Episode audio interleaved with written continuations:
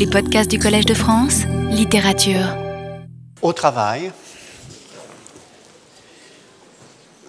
je parle aujourd'hui sous le titre Le bonheur d'être ici et la peinture, en pensant en particulier, même exclusivement, à la peinture figurative.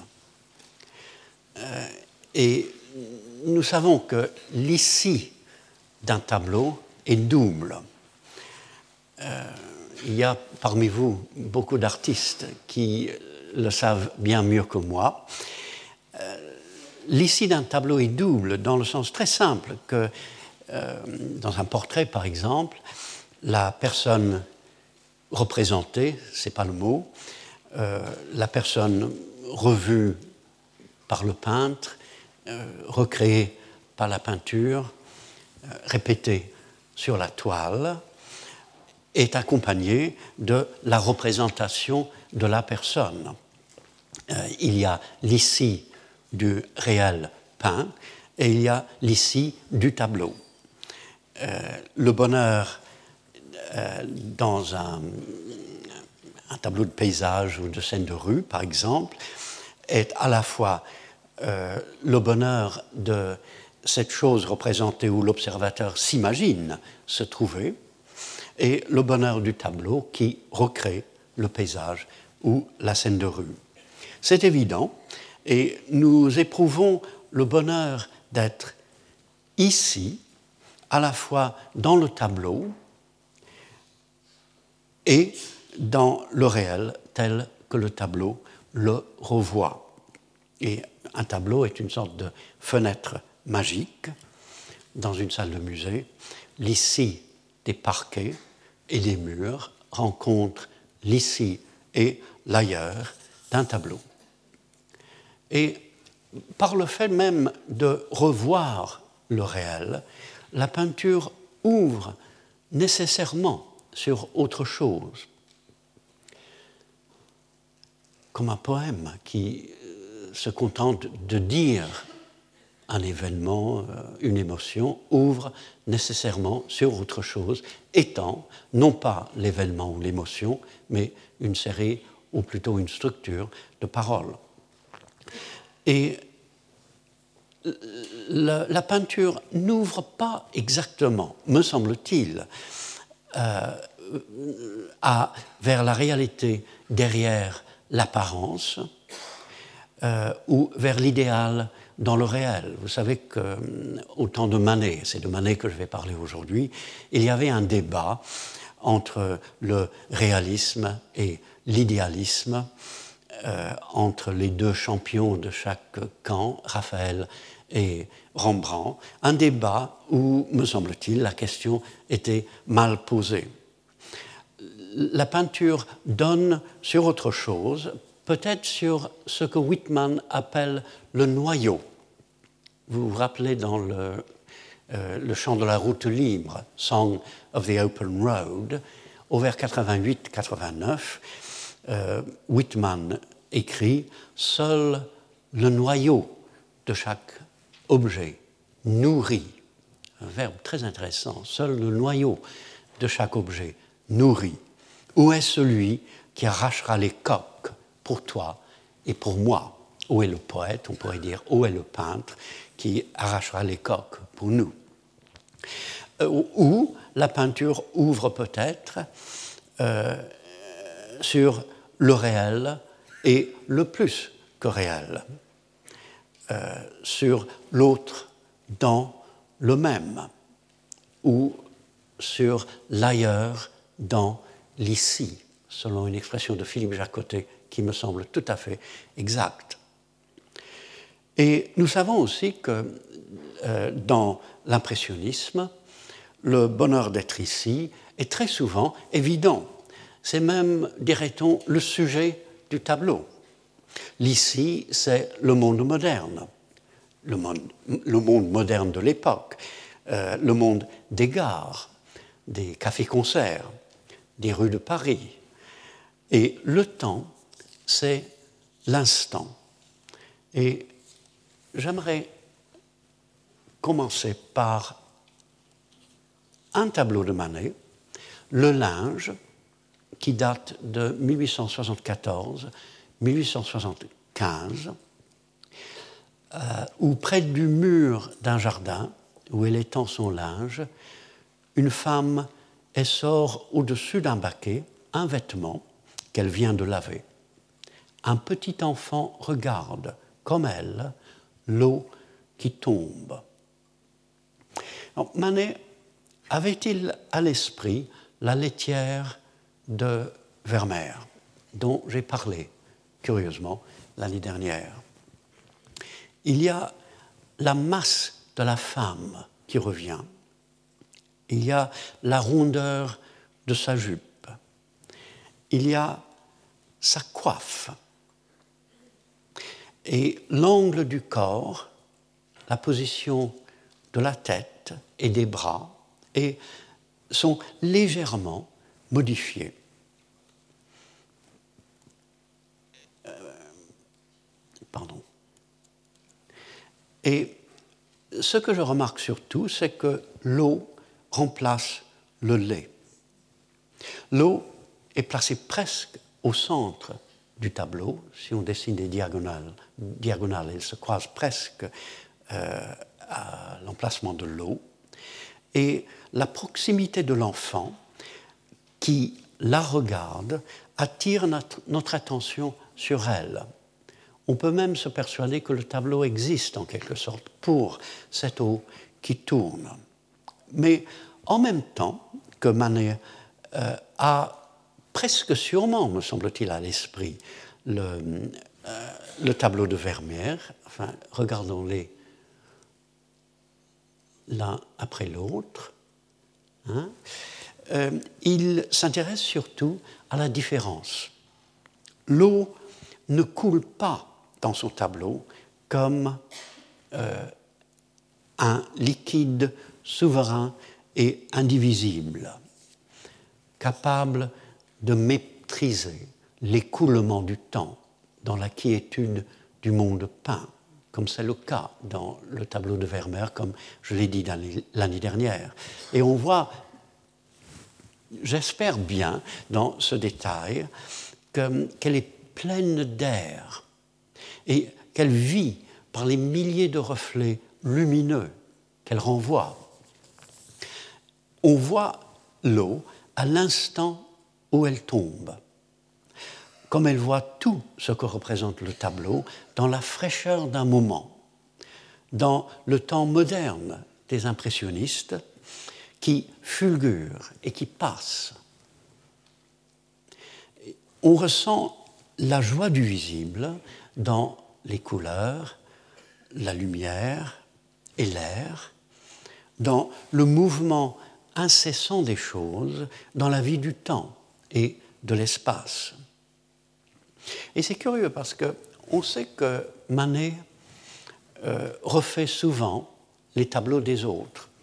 Raphaël dans Le déjeuner sur l'herbe, le Titien dans Olympia, Goya dans Le balcon et ailleurs. On sait aussi, pour ce qui est du XVIIe siècle hollandais, qu'il s'intéressait à Frans Hals et à Rembrandt. Mais il n'existe aucune preuve, à ma connaissance, qu'il se soit intéressé à Vermeer, que Torré Burger avait remis en valeur, cependant, avec un certain éclat, peu avant, en 1866. Il me semble néanmoins qu'il rappelle ici une œuvre profondément immobile et plongée dans une sorte de plénitude du temps, afin de méditer et de mettre en acte une toute autre vision du temps et de l'espace. Et le linge est curieusement une œuvre peu connue, euh, dont on peut avoir beaucoup de. Euh, sur lequel on peut avoir certaines hésitations, il est vrai le petit garçon ou le petit enfant, par exemple. Euh, mais l'œuvre dont je veux parler surtout, c'est une œuvre que vous connaissez bien, un bar aux Folies Bergères, qui date de 1881-82, qui est relativement grand pour un tableau de Manet, 96 cm sur 130, qui se trouve à Londres, ah, c'est anglais, à la galerie Courtauld. Euh, et on voit dans ce tableau, on le sait d'ailleurs, que euh, Manet continue de s'intéresser au monde moderne et à l'instant, au bonheur d'être ici, dans la fraîcheur de maintenant, dans le chatoiement incessant des présences du réel. Mais dans ce tableau, il va bien plus loin. C'est son dernier chef-d'œuvre euh, terminé, exposé au Salon de 1882, un an avant sa mort.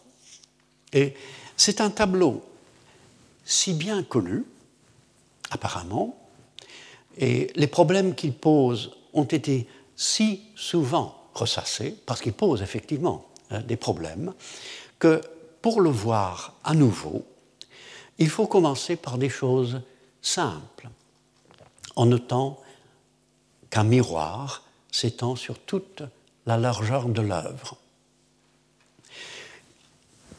Il me semble, depuis plus ou moins toujours, qu'un miroir, même hors, euh, en dehors de la peinture, un miroir simple, est bien plus qu'un œil qui digère, selon l'expression de Claudel, et qu'il signifie en quelque sorte, en inversant très simplement la droite et la gauche, la capacité qu'a le visible de changer, en trouvant en lui-même, plutôt qu'ailleurs, la différence qui permet le changement, et qu'il signifie notre désir de nous mirer et de faire mirer le visible et la visibilité du monde dans la profondeur d'une surface qui change tout sans rien changer. Les miroirs, les glaces m'ont toujours semblé euh, un peu merveilleux. Euh, lorsqu'on regarde même, euh, non pas soi-même, mais une, une pièce très familière et même une pièce un peu ennuyeuse dans un miroir, dans une certaine lumière, euh, cette pièce peut tout d'un coup devenir extrêmement intéressante parce qu'elle s'étend devant soi, mais en réalité derrière soi, parce que la droite et la gauche ont été inversées. Et ce, petit fait, euh, euh, qui vient simplement de l'optique, qui n'a rien de magique ou de merveilleux, ce petit fait fait que la pièce en question, tout d'un coup, devient enchanteresse, devient un peu magique, devient surtout extrêmement attirante, comme si tout d'un coup, dans le réel de tous les jours, dans le quotidien, il y avait quelque chose de nouveau, euh, une sorte d'ailleurs dans l'ici, où on peut s'imaginer euh, se promener et où on peut s'imaginer devenir soi-même légèrement autre. Et en cela, un miroir ressemble déjà à un tableau. Un tableau ne tend pas à la nature un miroir, Hamlet, mais un miroir magique qui transfigure le visible en faisant bien plus qu'inverser la droite et la gauche. D'où, je suppose, la présence de tant de miroirs dans les tableaux, comme le signe de la conscience de soi, de la peinture, comme le signe que le peintre réfléchit sur son art et sur le pouvoir qu'il détient de changer sans changer. Et le miroir du bar aux Folies Bergères est tout à fait singulière. On regarde d'abord une peinture, un tableau de Manet qui s'appelle Un bar aux Folies Bergères. Et on regarde dans cette peinture le travail de la peinture, sa façon transformatrice de refléter le monde. Et on voit aussi que le regard est en question. La serveuse nous regarde. C'est d'ailleurs de cela que nous sommes euh, tout de suite euh, conscients. La serveuse nous regarde. Dans le miroir, un homme regarde la serveuse. Et dans le miroir également, une dame suit le spectacle, elle est là, suit le spectacle, invisible pour nous, le théâtre est en bas, euh, par ici, un spectacle euh, avec des jumelles. Autrement dit, Manet ne se contente pas de regarder et, de, et, de, nous faire regarder par son personnage principal, il attire l'attention sur le fait de regarder. Puis, le reflet est impossible. Impossible, on le sait. Euh, il paraît que le mur du fond de la glace qui le couvrait dans chacun des petits bars au premier étage du théâtre des Folies Bergères était courbe. Ce qui expliquerait, expliquerait au conditionnel le déplacement du reflet de la serveuse vers la droite. Mais dans le tableau de Manet, le miroir n'est pas courbe.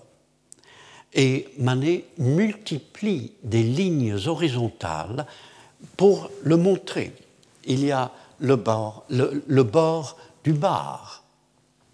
Il y a ensuite les deux bords du bar dans son reflet.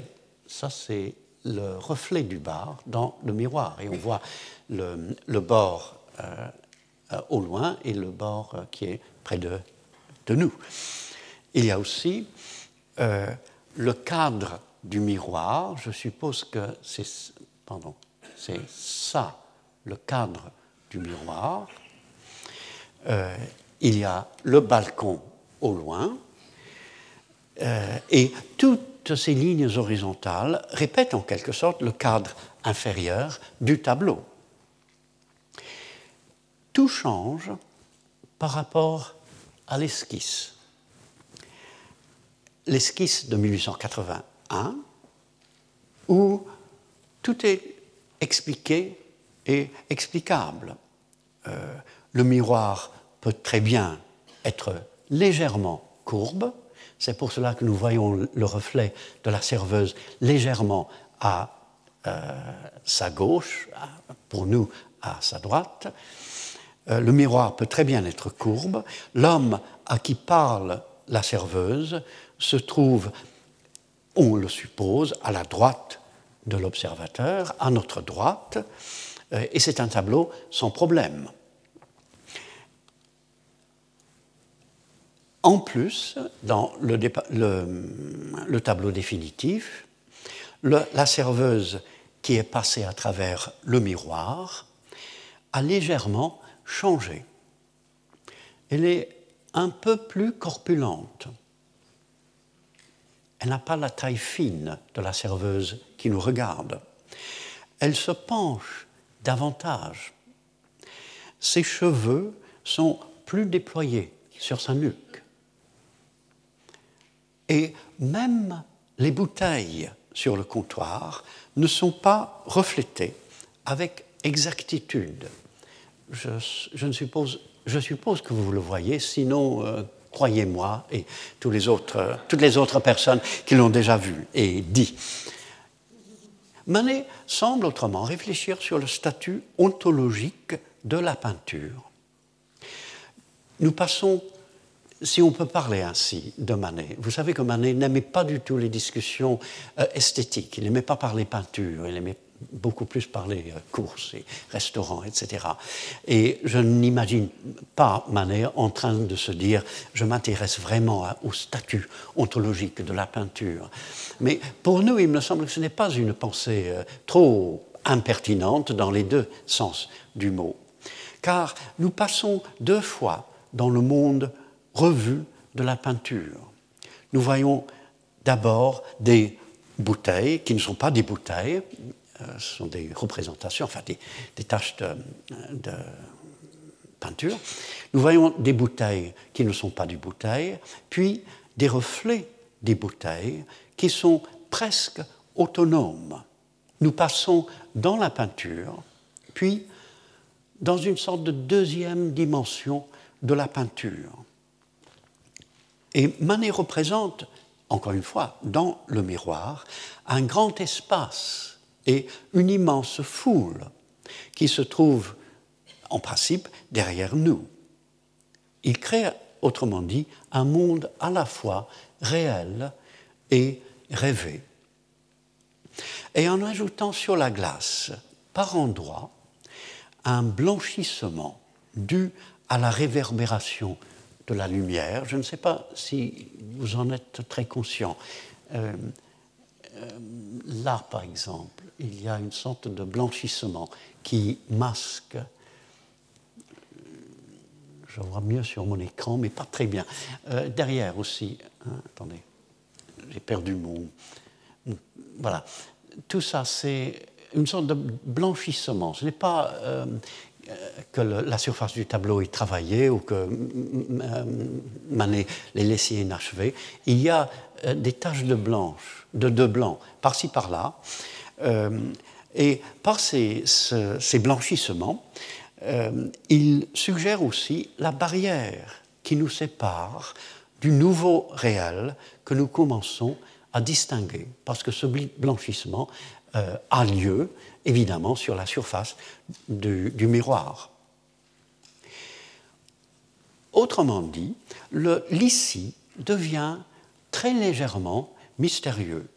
Le tableau est partagé entre un premier plan sans problème, une jeune fille qui nous regarde et qui s'appuie sur un bar, et un arrière-plan autre, comme si le réel, l'ici, contenait un devant familier et un plus loin étrange et attirant que seul révèle un miroir ou une œuvre d'art. Au premier plan, euh, la serveuse, contrairement à celle de l'esquisse, qui s'accoude et qui regarde ailleurs, se penche légèrement en avant et nous regarde dans les yeux. Ah, pardon. Vous voyez la différence Elle nous regarde dans les yeux et elle fait venir dans notre espace et dans notre conscience l'ensemble du tableau.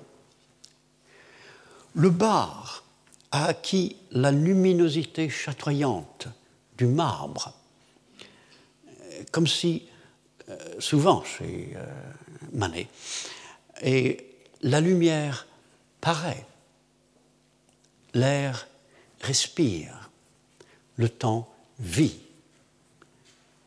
comme souvent chez Manet, comme chez d'autres impressionnistes. Et le bonheur de l'ici est immédiat et mobile dans ce premier plan. Et le premier plan s'avance aussi vers l'observateur, comme tant de premiers plans d'ailleurs, immédiat et peu profond chez Manet. Par exemple, le balcon, que vous connaissez, 1868. Les deux jeunes femmes euh, sur le balcon euh, constituent le premier plan, avec leur compagnon qui sert de transition vers le fond, euh, qui est une pièce obscure, qui n'a rien cependant de mystérieux. Et l'idée même de balcon s'accorde parfaitement à la vision de Manet d'un premier plan familier qui s'avance vers nous. Dans la patinoire ou le skating de 1877. Il est bon de savoir que le mot skating existait déjà à l'époque. Euh, on voit au premier plan la femme et l'enfant. Euh, on voit au-delà d'une barrière euh, la patinoire qui constitue le deuxième plan. Et puis, au-delà de la même barrière qui revient, vous voyez sans doute, il y a euh, la barrière euh, derrière la dame, et la barrière qui évidemment continue et qui revient au loin. Derrière euh, la même barrière, de l'autre côté donc du, skating, une foule de gens qui constituent le fond. Et lorsqu'on y pense, la, disposition des lieux dans la patinoire semble préparer la disposition des lieux dans un bar aux Folies Bergères.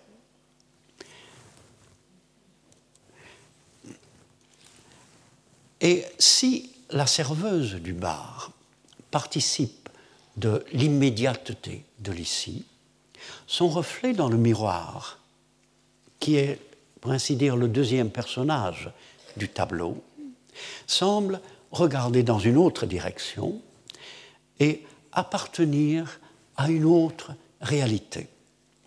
Elle nous tourne le dos, nécessairement à partir des lois de, selon les lois de l'optique, mais néanmoins, elle nous tourne le dos. Et j'ai parlé l'année dernière du mystère du dos en peinture à propos de Vermeer, le dos du luthiste par exemple, dans le concert, qui est en plein milieu du tableau, mais qui nous présente son dos. Et ce qui est encore plus significatif, le dos du peintre dans la peinture, le peintre aussi qui domine euh, notre vue. Euh, et elle nous tourne le dos comme peu de personnages dans euh, les tableaux de Manet. Ce n'est pas une, une, habitude de Manet. Cela lui arrive néanmoins, et à chaque fois, c'est extrêmement intéressant.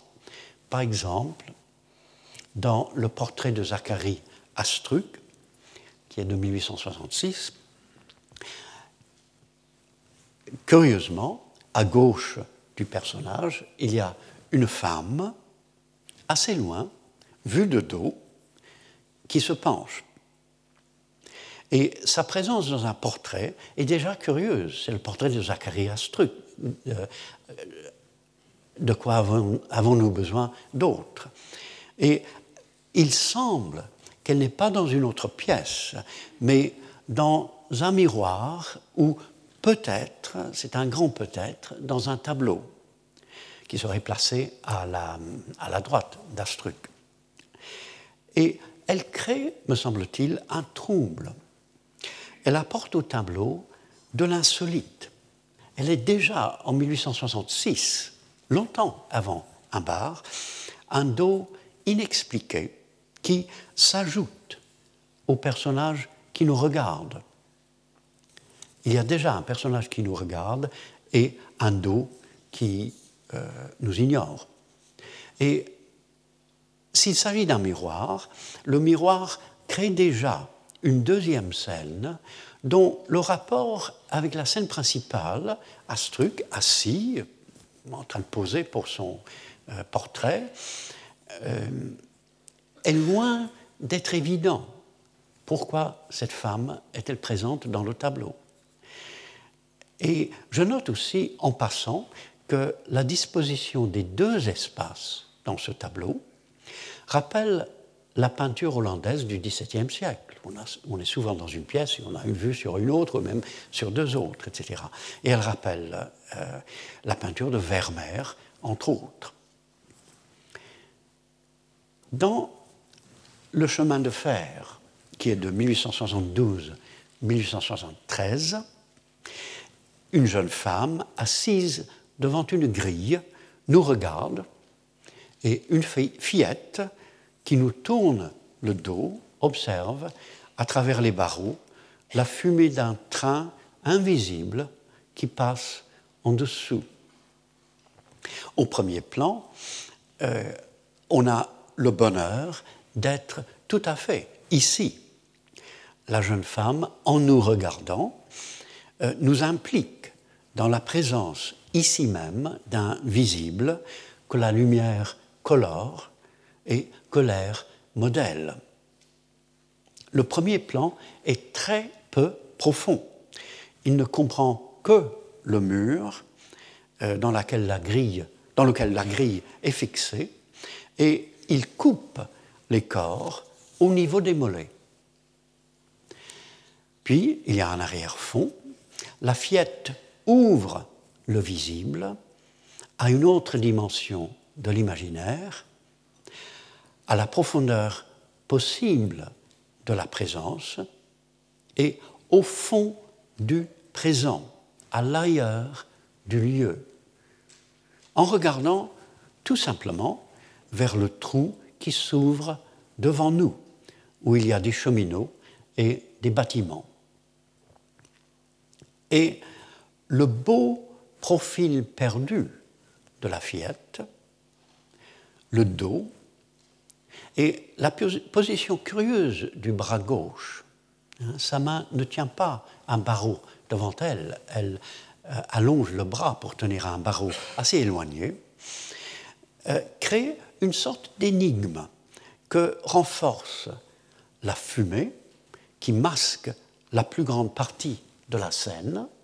Tout ce blanc au milieu, c'est la fumée qui monte d'une locomotive. Euh, l'origine de la fumée dans un train absent et la grille qui sépare l'ici du là-bas.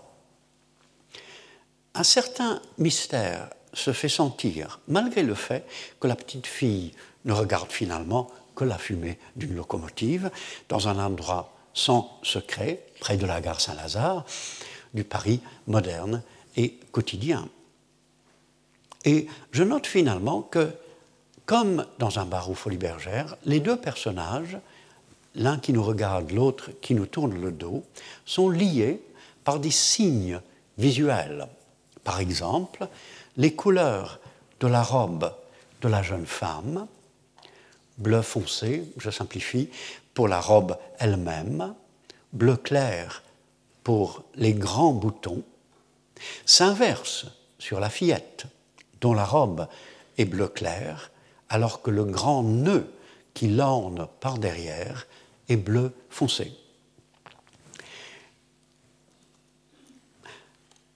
La comparaison avec un bar aux Folies Bergères donne plusieurs résultats. D'abord, le profil perdu de la fillette est repris par la serveuse, reflété dans la glace. La saturation du bleu est reprise pour remplacer la saturation tout à fait différente de l'esquisse. Hein, les couleurs sont entièrement changées. Et la fumée est remplacée, euh, ou rappelée, euh, dans l'éblouissement des reflets par la lumière artificielle. Et surtout, un miroir remplace la grille. Les deux personnages ne font qu'un. C'est la même serveuse que nous voyons euh, devant nous et dans la glace. Et la petite scène, impossible, selon les lois de l'optique, serait-elle la projection de la fantaisie de la serveuse? La serveuse enlève toute trace d'expression en nous regardant. Et elle semble créer pour elle-même, puisqu'elle s'est retirée dans sa conscience. En un sens, elle ne nous regarde pas. Elle semble créer pour elle-même cette scène équivoque où elle se penche vers un homme en haut de forme afin d'écouter des propositions sans doute louches ou de les provoquer. Et la serveuse reflétée serait le double de la serveuse réelle et lui offrirait, dans le monde autre du miroir, une autre existence. Si c'est le cas, je dis bien si, parce que l'énigme du tableau demeure, Manet trouve un moyen de rendre visible la vie intérieure d'un personnage en acceptant d'enfreindre les règles élémentaires de la peinture figurative, euh, qui disent aux peintres que s'ils représentent quelqu'un dans un miroir, il faut que la représentation réponde aux lois simples de l'optique. Et entre la serveuse et son reflet, se trouve une lumière ronde. Vous la voyez bien, une lumière ronde qui ressemble à la lune dans le bleu de la nuit et qui crée une atmosphère lunaire, onirique. Peut-être que je devrais dire que cette lune crée pour moi cette atmosphère onirique. Pour devenir son reflet, la serveuse passe, pour moi, dans le monde de l'imagination. Il y a ensuite un troisième personnage, l'homme reflété dans le miroir, qui contribue à un nouveau sens de l'ici. Vous savez que beaucoup de personnages dans les tableaux de Manet nous regardent avec peu d'expression, comme la serveuse. Il me semble que c'est aussi le cas de la courtisane dans Olympia et de la jeune femme dans Déjeuner sur l'herbe, dont on dit d'habitude que le regard est provocateur. Euh, et ces regards avec peu d'expression ou sans expression, euh, semble euh, répondre au désir de Manet de représenter sur la toile son propre regard de peintre, attentif, mais dépourvu d'émotions autres qu'esthétiques. C'est le calme d'un pouvoir d'observation qui lui permet de peindre la présence radieuse, illuminée des choses. Mais le regard de la serveuse reflétée, que l'on imagine, on ne voit pas son regard évidemment, semble plus insistant, habité par une intention de l'être, et le regard de l'homme surprend. Il figure le nouveau regard de Manet l'intensité de regard qui lui permet de passer le seuil de la présence immédiate pour sonder non pas la présence de l'au-delà, mais une sorte d'au-delà de la présence. Vous voyez ce que je veux dire? Manet regarde toujours très bien, c'est un œil absolument euh, époustouflant. Mais dans un bar aux Folies Bergères, il il passe d'un art de l'instant et de l'immédiateté, qui est toujours présent dans le tableau, à un autre art d'une certaine immobilité, d'une certaine intensité, peut-être même d'une certaine mélancolie, j'y reviendrai. Et il, passe donc euh, non seulement dans un autre dans une autre forme de peinture et dans, une autre façon de voir le lieu, mais il passe aussi dans un autre regard. Et s'il représente son regard, disons, habituel, euh, dans La Serveuse, comme dans beaucoup de personnes qui nous regardent tout simplement comme ça dans ces tableaux, il représente ce regard plus intense, euh, plus émotif peut-être, dans le regard du, euh, du monsieur en haut de forme. Et le regard de l'homme surprend, comme je dis. C'est le nouveau regard de Manet euh, qui lui permet d'aller au-delà de ce qu'il fait d'habitude, par contraste avec l'esquisse. L'homme reflété dans l'esquisse, d'abord est placé plus bas de la serveuse. Il n'a pas cette sorte d'autorité, de présence un peu presque menaçante du personnage dans le tableau définitif. Il est plus bas que la serveuse. Il se tient légèrement en arrière et il la regarde d'une manière difficile à déchiffrer alors que l'homme du tableau s'élève légèrement au-dessus de la serveuse, s'est rapproché d'elle, on les imagine très près l'un de l'autre, et la regarde droit dans les yeux. Et je note aussi que par rapport à l'esquisse, les deux personnages occupent seuls leur partie du tableau. Ils n'ont plus entre eux la foule des spectateurs. Vous voyez, entre, entre les deux personnages, on voit au loin euh, la foule, alors que dans la version définitive, ils sont tellement rapprochés qu'il n'y a rien entre eux.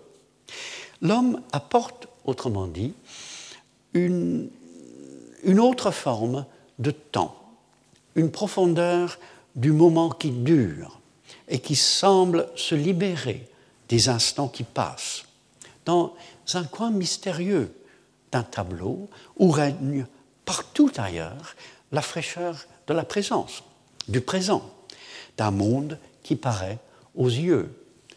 Euh, les objets sur, le bar, euh, la foule au loin, les lumières euh, partout. Et je note aussi que nous découvrons cette scène de la serveuse reflétée et de l'homme au chapeau de forme en lisant ce tableau horizontal de gauche à droite. Nous découvrons finalement, pour ainsi dire, le secret ou l'énigme ou le but du tableau. Mais comme euh, la critique le sait bien, il y a aussi un quatrième personnage étrangement absent.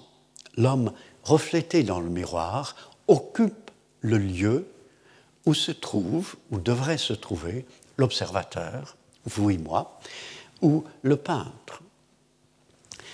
Stop euh, publia au moment de l'exposition du tableau dans le salon de 82 une gravure sur bois intitulée Une marchande de consolation aux folies bergères, euh, où il place entre la serveuse et nous le dos du monsieur qui s'entretient avec elle. L'idée étant évidemment dans cette, gravure satirique que le pauvre monsieur Manet avait oublié un petit détail. Et il est vrai que Manet ne tient pas compte de l'observateur dans d'autres tableaux, comme beaucoup de peintres d'ailleurs. Euh, il y a des questions à ne pas se poser. Euh, il ne faut pas se demander si nous volons euh, dans la rue pour regarder le balcon, par exemple. À bien y penser, la seule façon de voir des personnages sur un balcon à un certain, un certain étage d'un immeuble, c'est de voler dans la rue.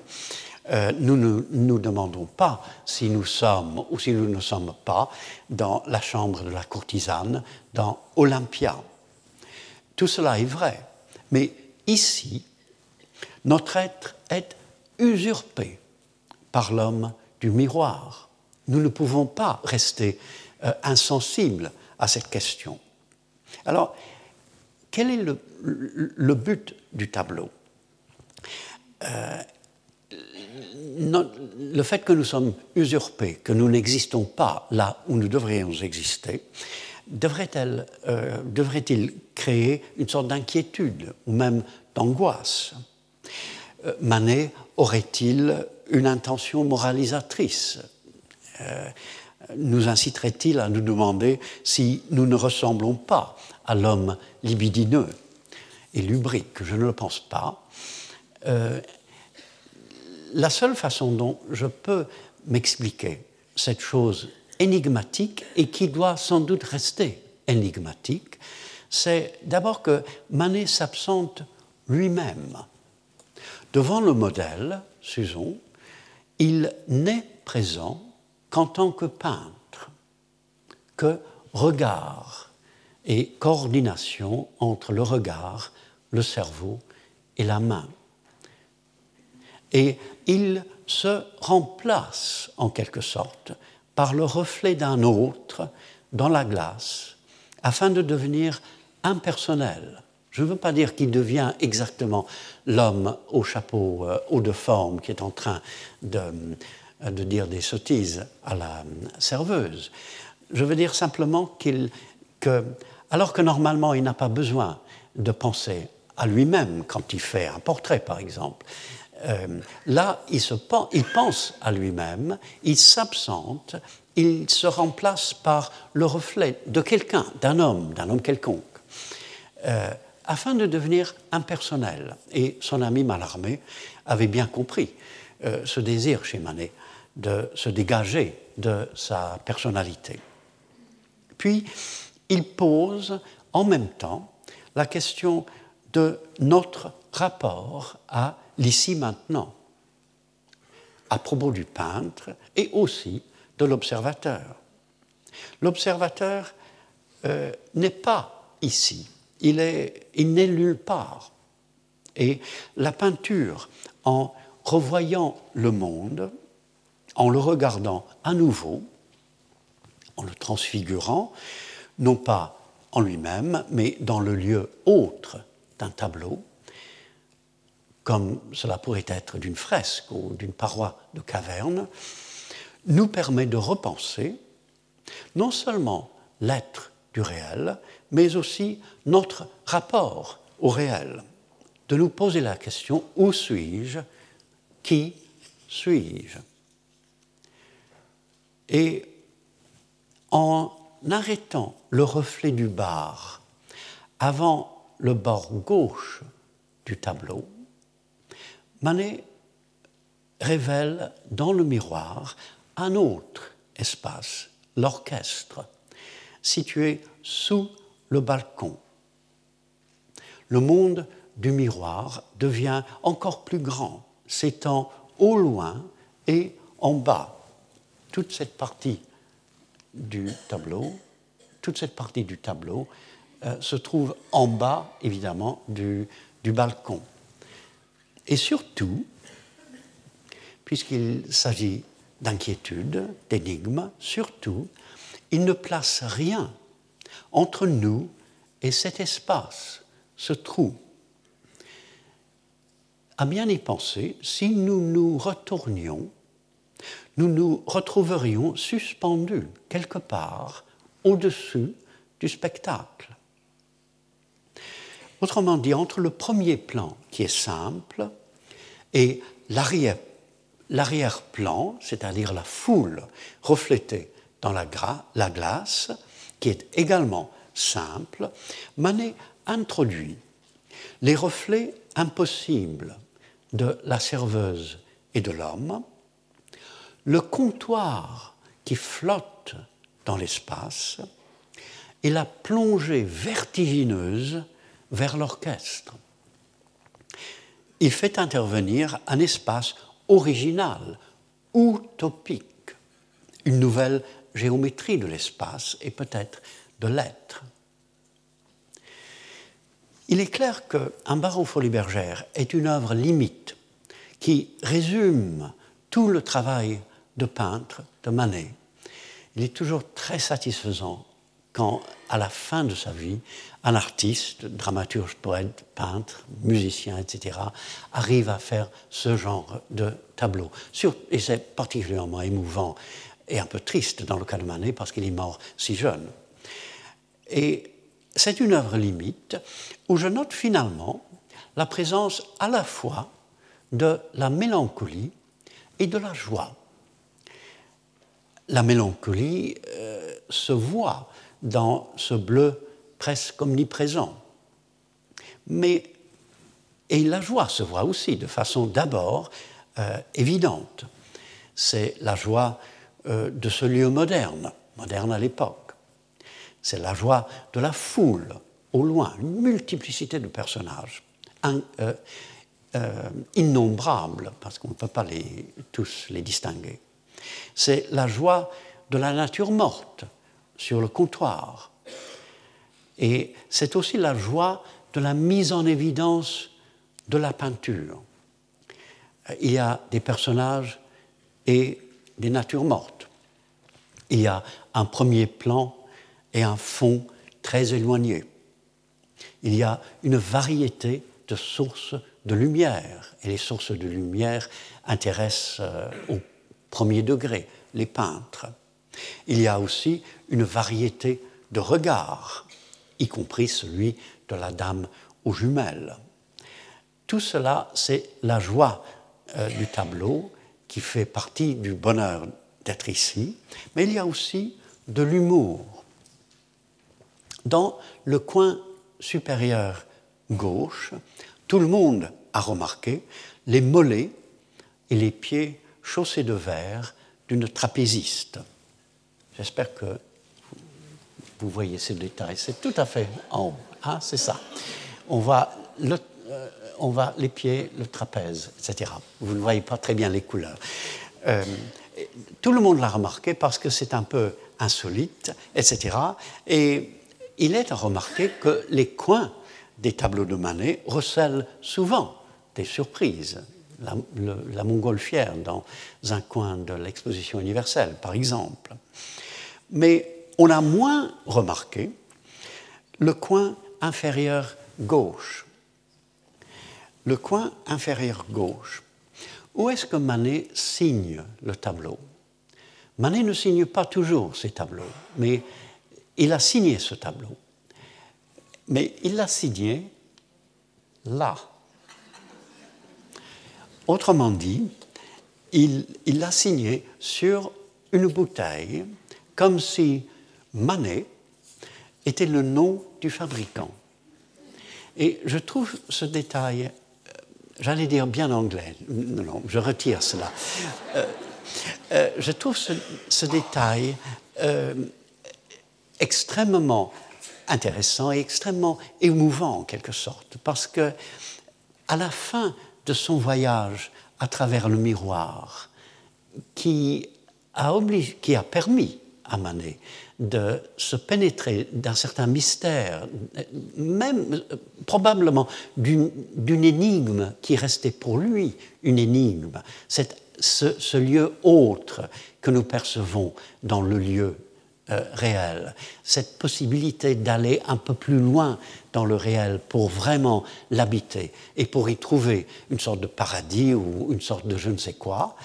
Euh, à la fin de ce voyage, il euh, il revient à quelque chose, un trait d'humour, euh, qui dit en somme, j'aime la peinture à tel point, j'aime la peinture comme j'aimerais boire le contenu de cette bouteille, et je, l'aime tellement que je, je, signe non seulement le tableau, mais même la bouteille, qui donne aussi de la joie. il, vient un trait d'humour sans laquelle manquerait à l'expérience, certes grave, de l'art, de la poésie, du lieu, de l'être, etc., comme au bonheur d'être ici, une composante essentielle de la plénitude de l'humain. Bon, je m'arrête là.